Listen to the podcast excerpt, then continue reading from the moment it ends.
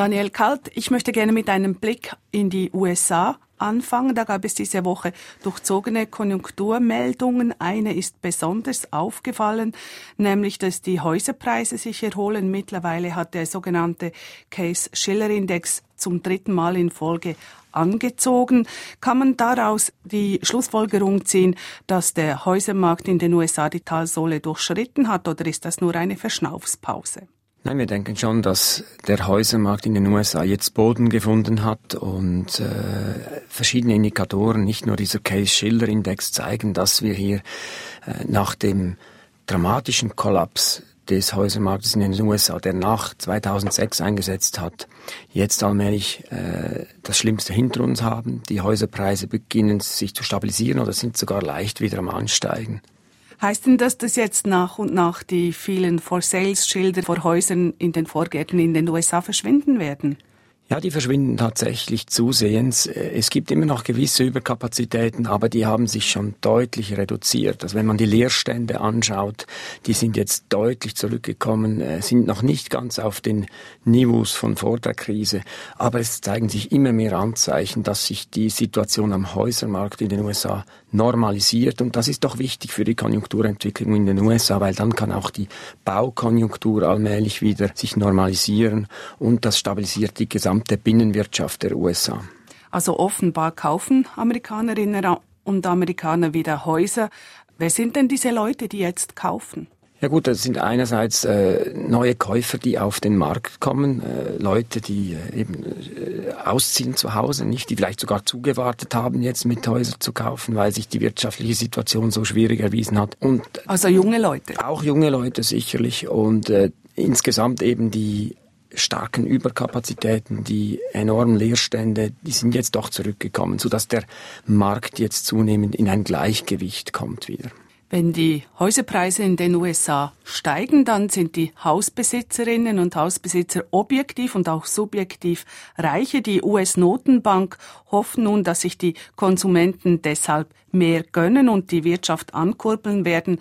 Wie berechtigt sind diese Hoffnungen, Daniel Kalt? Ja, die sind durchaus intakt. Nicht auch die Konsumentenstimmung, die ist ja zuletzt äh, nochmal wieder gestiegen. Äh, der Arbeitsmarkt normalisiert sich auch zusehends, zwar eher schleppend, aber wenn man die Leute befragt, wie ihre Stimmung ist, dann äh, haben sich in den letzten Wochen, Monaten diese Umfragen doch deutlich aufgehellt. Und insofern besteht eine gewisse Hoffnung, dass die Binnenkonjunktur in den USA weiterhin trägt. Zumindest hoffen wir, dass das bis ins nächste Jahr hinein so weiterträgt. Und das wird wohl auch Barack Obama hoffen, der natürlich mit gestiegener Konsumentenstimmung und besserer Zuversicht bei den Konsumenten vermutlich auch größere Chancen hat, dann wiedergewählt zu werden. Wenn wir über die Wahlen vom November hinausschauen, wie nachhaltig sind denn diese verschiedenen guten Konjunkturnachrichten, die Sie jetzt aufgezählt haben? Ist es wirklich so, dass die US-Wirtschaft jetzt wieder anspringt und dann die Weltkonjunktur mitzieht? Das ist wirklich die große Frage nächstes Jahr, weil wir wissen, dass die USA natürlich auch vor enormen Herausforderungen steht, was die Haushaltssituation beim Staat anbelangt. Es droht ja diese sogenannte fiskalische Klippe. Kurz nach den Wahlen muss der Kongress ganz drastische Sparmaßnahmen beschließen. Und da stellt sich schon die Frage, ob die amerikanische Konjunktur nächstes Jahr, wenn dann diese Sparmaßnahmen zu greifen beginnen, genügend robust sein wird, um eben dieses fiskalische Bremsmanöver dann äh, wegzustecken. Und von welchem Szenario gehen Sie aus? Wie beantworten Sie diese Frage? Wir gehen schon davon aus, dass man das spüren wird. Nicht, es müssen ja Steuern erhöht werden, es müssen auch Ausgaben vermutlich gesenkt werden, um die immer noch enormen Budgetdefizite beim US-Bundeshaushalt einzudämmen. Und das wird die Konjunktur sicherlich belasten. Also wir gehen davon aus, dass die US-Wirtschaft dieses Jahr vielleicht noch knapp zwei Prozent Wachstum aufweisen wird und nächstes Jahr wird das leicht darunter liegen. Also etwas weniger rosig, als es vielleicht heute aussieht. Schauen wir auf die Schweiz, Daniel Kalt. Da gab es am Freitagmorgen neue Konjunkturzahlen. Das KOF-Konjunkturbarometer steigt zwar noch, aber weniger schnell als in den Vormonaten. Entspricht das in etwa Ihrem Bild? Ja, die Zahl ist eigentlich etwas höher ausgefallen, als man allgemein erwartet hat. Darin spiegeln sich zwei Dinge. Auf der einen Seite ist sicherlich so, dass in der Schweiz die Binnenwirtschaft, die Konjunktur im Landesinneren immer noch sehr gut läuft, mit den tiefen Zinsen, der guten Baukonjunktur insbesondere. Das hat vermutlich dazu beigetragen, dass auch das Kopfbarometer nochmals angestiegen ist. Wenn man hingegen eher die Exportwirtschaft anschaut, äh, auch Konjunkturindikatoren, die mehr die Industriesektoren abdecken, dann zeigen sich da doch zunehmend Bremsspuren. Aber insgesamt denke ich, äh, war das eine erfreuliche Zahl. Die schweizerische Konjunktur ist immer noch relativ solid.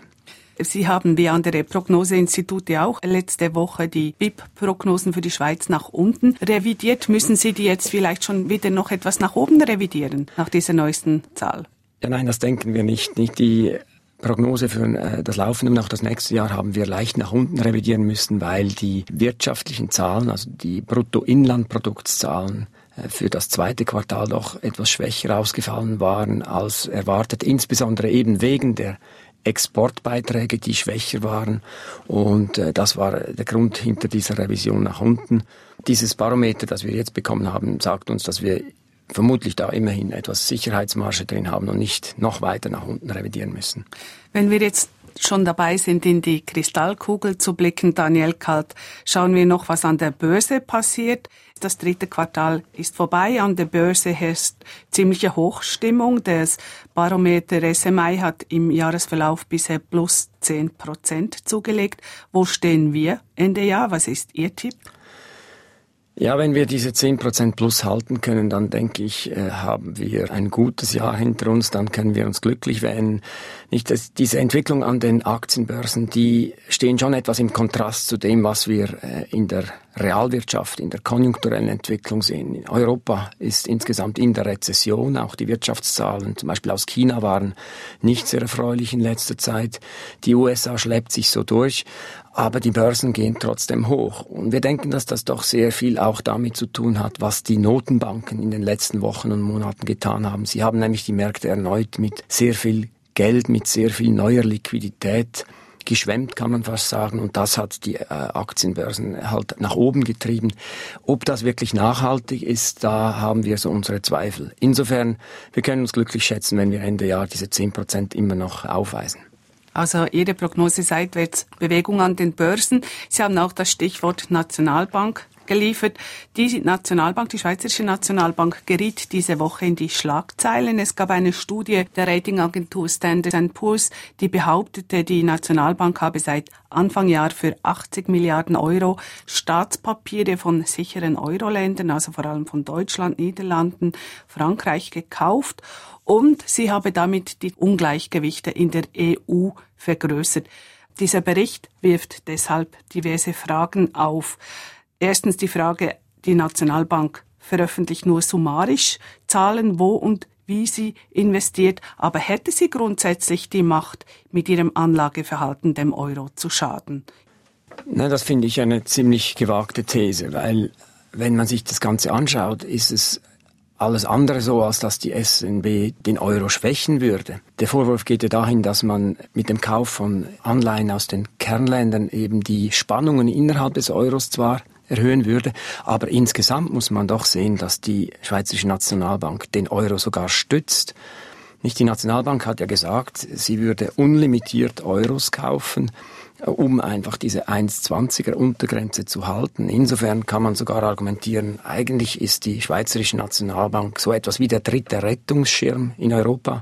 Nach dem EFSF und dem ESM müsste man sagen, dass die Nationalbank ja da ist, den Euro immer dann zu stützen und Euros zu kaufen, wenn es ihm schlecht geht. Aber das Argument, dass die Nationalbank die Ungleichgewichte verstärke innerhalb der EU, wenn sie eben sich schwergewichtig auf Staatspapiere konzentriere der sicheren Länder und vielleicht weniger kaufe von Spanien, Irland, den Ländern am Rand der Eurozone. Hat das denn nichts auf sich? Ja, da lamentiert ja eben die Schweizerische Nationalbank sehr vehement, dass sie effektiv in dem Umfang, wie da in den Raum gestellt wird, also etwa 80 Milliarden Euros Kernländeranleihen gekauft hätte. Wir denken auch, dass diese Zahl äh, weit zu hoch ist. Die Nationalbank hat ja gesagt, sie hätte eben in keiner Art und Weise so viele Anleihen von Deutschland und weiteren Ländern gekauft, sondern würde diese Euros bei den Zentralbanken dieser Länder halten, also nicht in Staatsanleihen investieren, sondern auf Depositenkonten bei den Zentralbanken, etwa der Bundesbank halten. Und wenn man sich die Beträge einmal anschaut, dann kann man durchaus aus den Entwicklungen der Depositeneinlagen der Nationalbank bei anderen Zentralbanken äh, ableiten, dass das sein könnte, dass also die Nationalbank wesentliche Teile, etwa 100 Milliarden vermutlich bei der Bundesbank, bei der deutschen Bundesbank deponiert hat. Ein anderes Argument, das diese Woche dann auch, auch aufgekocht ist, dass die Schweiz einen Währungskrieg betreibe, dass sie ihre Währung manipuliere und damit anderen Ländern schade, weil sie eben zum Beispiel ihrer Exportindustrie zu besseren Exportchancen verhilft, wenn sie den Franken schwächt. Wie berechtigt ist denn dieser Vorwurf, Daniel Kalt? Ich denke, dass man sicher nicht sagen kann, dass die Schweizerische Nationalbank hier einen Währungskrieg angezettelt hätte. Nicht, man kann das einem Land vorwerfen, das seine Währung künstlich sehr tief halten will, das also seine Währung abwerten will auf ein Niveau, um seine Exportwirtschaft wirklich äh, anzukurbeln.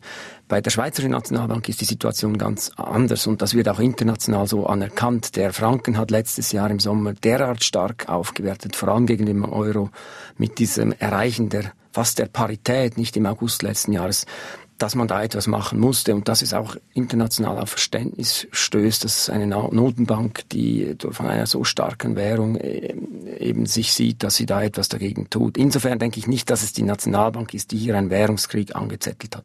Wenn wir zum Schluss ein Fazit ziehen über die Diskussion in Sachen Nationalbank und Frankenkurs diese Woche, muss man davon ausgehen, dass die Nationalbank jetzt zunehmend unter Druck gerät, Daniel Kalt, oder war das eher nur ein Sturm im Wasserglas? Nein, ich denke, das war nur ein Sturm im Wasserglas. Sobald wir in Europa wieder eine Eskalation der Krise sehen werden, und wir vermuten, das kann sehr bald schon geschehen, wird vermutlich der Franken wieder unter Druck kommen und die Nationalbank wird wieder verteidigen müssen und dann werden auch von der politischen Seite wird da sicher äh, Unterstützung dafür zu finden sein und wird man die Nationalbank weiterhin in ihren Bemühungen, den Untergrenze von 1,20 zu halten, unterstützen.